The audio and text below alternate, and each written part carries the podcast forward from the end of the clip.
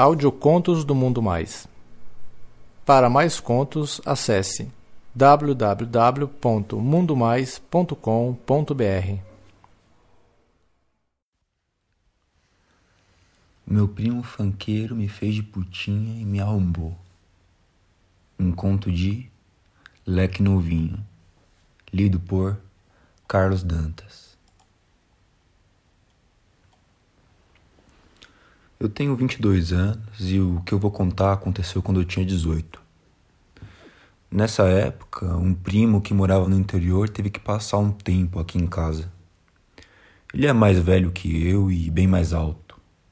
Branco, cabelos escuros. É magrelo, mas bem definido porque ajudava o pai dele nas obras de pedreiro. Ele tem um jeitão de fanqueiro, todo folgado e mandão. É metido a pegador Mal chegou na cidade, já saía pros rolês com os parceiros dele que fez aqui e pegava as minas em tudo quanto é bairro. Sempre que tava andando, andava sem camisa, descalço e de bermuda tactel ou de short de futebol. E às vezes fumava maconha quando não tinha ninguém vendo. Quando tava só eu e ele em casa, ele logo acendia o beck e ficava lá no sofá todo folgadão, com as pernas abertas, ouvindo funk, daqueles bem pesado, que falam todo tipo de putaria. E eu nem ligava, porque até gostava daquilo e aquele clima me deixava com tesão da porra. Um dia, tava só eu e ele em casa. Eu tava no meu quarto jogando videogame quando eu senti aquele cheiro de maconha exalando pela casa. Eu não me incomodei tanto porque eu já estava ficando acostumado de tanto que ele fumava, mas alguns minutos depois eu fui na cozinha tomar um copo de água e eu tive que passar pela sala porque era caminho. Quando eu passei, eu vi meu primo deitado lá no sofá, todo largadão como sempre. Mas quando eu passei meu olho por ele, eu vi que o pau dele estava completamente marcado na bermuda de tactel. Na hora eu não consegui disfarçar e fiquei vidrado, porque era muito grande. Eu comecei a achar que ele tava sem cueca, porque tava marcando pra caralho e parecia que tava duraço. Ele viu que eu olhei, mas eu continuei andando e cheguei na cozinha. Nessa hora, meu, eu não sabia o que fazer. Eu só queria, sei lá, pular da janela da cozinha e correr para fora de casa de tanta vergonha que eu fiquei. Nessa época, apesar de 18 anos, eu era muito tímido, muito inocente, inexperiente. Eu nunca tinha feito nada de sexo com ninguém. Só quando criança que eu brincava com alguns amigos de pegar assim um no pau no outro, mas isso era normal, coisa de moleque, nada demais. É, eu sei que com 18 anos a maioria dos moleques já fizeram muitas coisas, né? Mas eu era diferente. Enfim, mesmo com vergonha, eu decidi criar coragem e voltar pro quarto, como se nada tivesse acontecido. Eu passei de novo pela sala e logo ouvi ele me chamando. Aí, primo, chega aqui. Olhei e ele me mandou sentar no sofá do lado dele. Eu sentei e novamente não consegui desviar o olhar daquela rola na bermuda dele. Com ele sentado, dava para ver melhor a marcação do pau e eu fiquei impressionado, porque realmente era muito grande. Cara, não sei se era porque tava duro, não sei se era o tecido da bermuda, mas era gigante. Ele viu que eu não conseguia parar de encarar e falou com cara de bravo: Gostou? Eu fingi demência e falei: Do que, cara?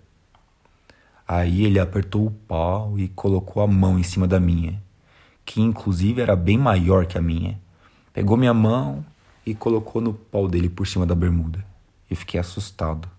Só que o tesão falava mais alto e eu apertei. Porra, pra que, que eu fui fazer isso, cara? Nessa hora ele já abriu a bermuda de tactel, pegou no meu cabelo, puxou com força e falou no meu ouvido. Eu sempre soube que tu era um viadinho, cara. Agora tu vai ser minha putinha, tá ligado? Ele me fez ajoelhar na frente dele e empurrou a minha cabeça pro pau dele. Eu falei que não, falei que não queria fazer e ele deu um tapa na minha cara e falou que eu ia ser a putinha dele de qualquer jeito, por bem ou por mal. Eu comecei a mamar aquela rola enorme e grossa. Eu nem sabia chupar direito, até porque eu nunca tinha mamado um pau, mas eu continuei mesmo assim. Todo aquele clima me deixava com muito tesão. Aquele cheiro de maconha exalando pela casa e agora aquele cheiro de macho que começava a tomar conta. Enquanto eu chupava, eu dava umas olhadas para ele. Aquele jeito marrento, com cara de bravo e a corrente de ouro no pescoço enquanto eu fumava um beck e forçava minha cabeça para mamar aquela rola e, porra, nem me cabia na minha boca. Ele tirava da minha boca e me mandava bater uma punheta. O pau dele era tão grosso que nem fechava na minha mão. Ele batia o pau na minha cara e me xingava de putinha, de viadinho, de cachorra. Aí ele me levantou e falou com aquele jeito de mandão apontando o dedo na minha cara. Agora você vai me dar esse cozinho, seu viadinho do caralho. Quando ele falou isso, o tesão passou na hora e o medo tomou conta de mim. Mano, não ia dar pra ele nem fudendo, cara. Aquela rola ia me arrombar todinho, até porque eu era virgem, mano. Eu tentei correr, mas ele me pegou com força e me imobilizou. Ele falou que se eu corresse ia contar para os meus pais que eu era viado e falou que nem precisava ter medo, até porque ele ia passar lubrificante para não doer tanto assim.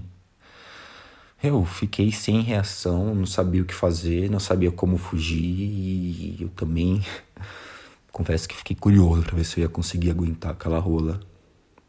Enfim, ele me colocou de quatro em cima do sofá, cuspiu na rola e no meu cozinho e socou a rola sem dó, sem me avisar. Eu nunca senti tanta dor na minha vida. Ele falou que ia passar lubrificante antes, mas acho que foi só para me tranquilizar.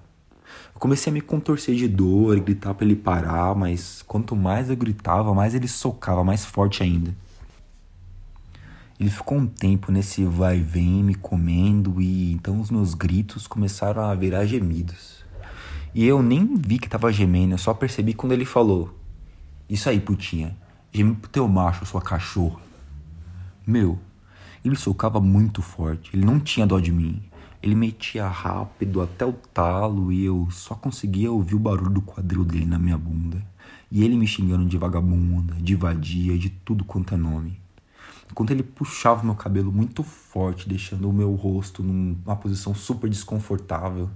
Quanto mais eu pedia para ele parar, mais ele acelerava e metia fundo. Mas com o tempo, eu comecei a gostar e pedir mais.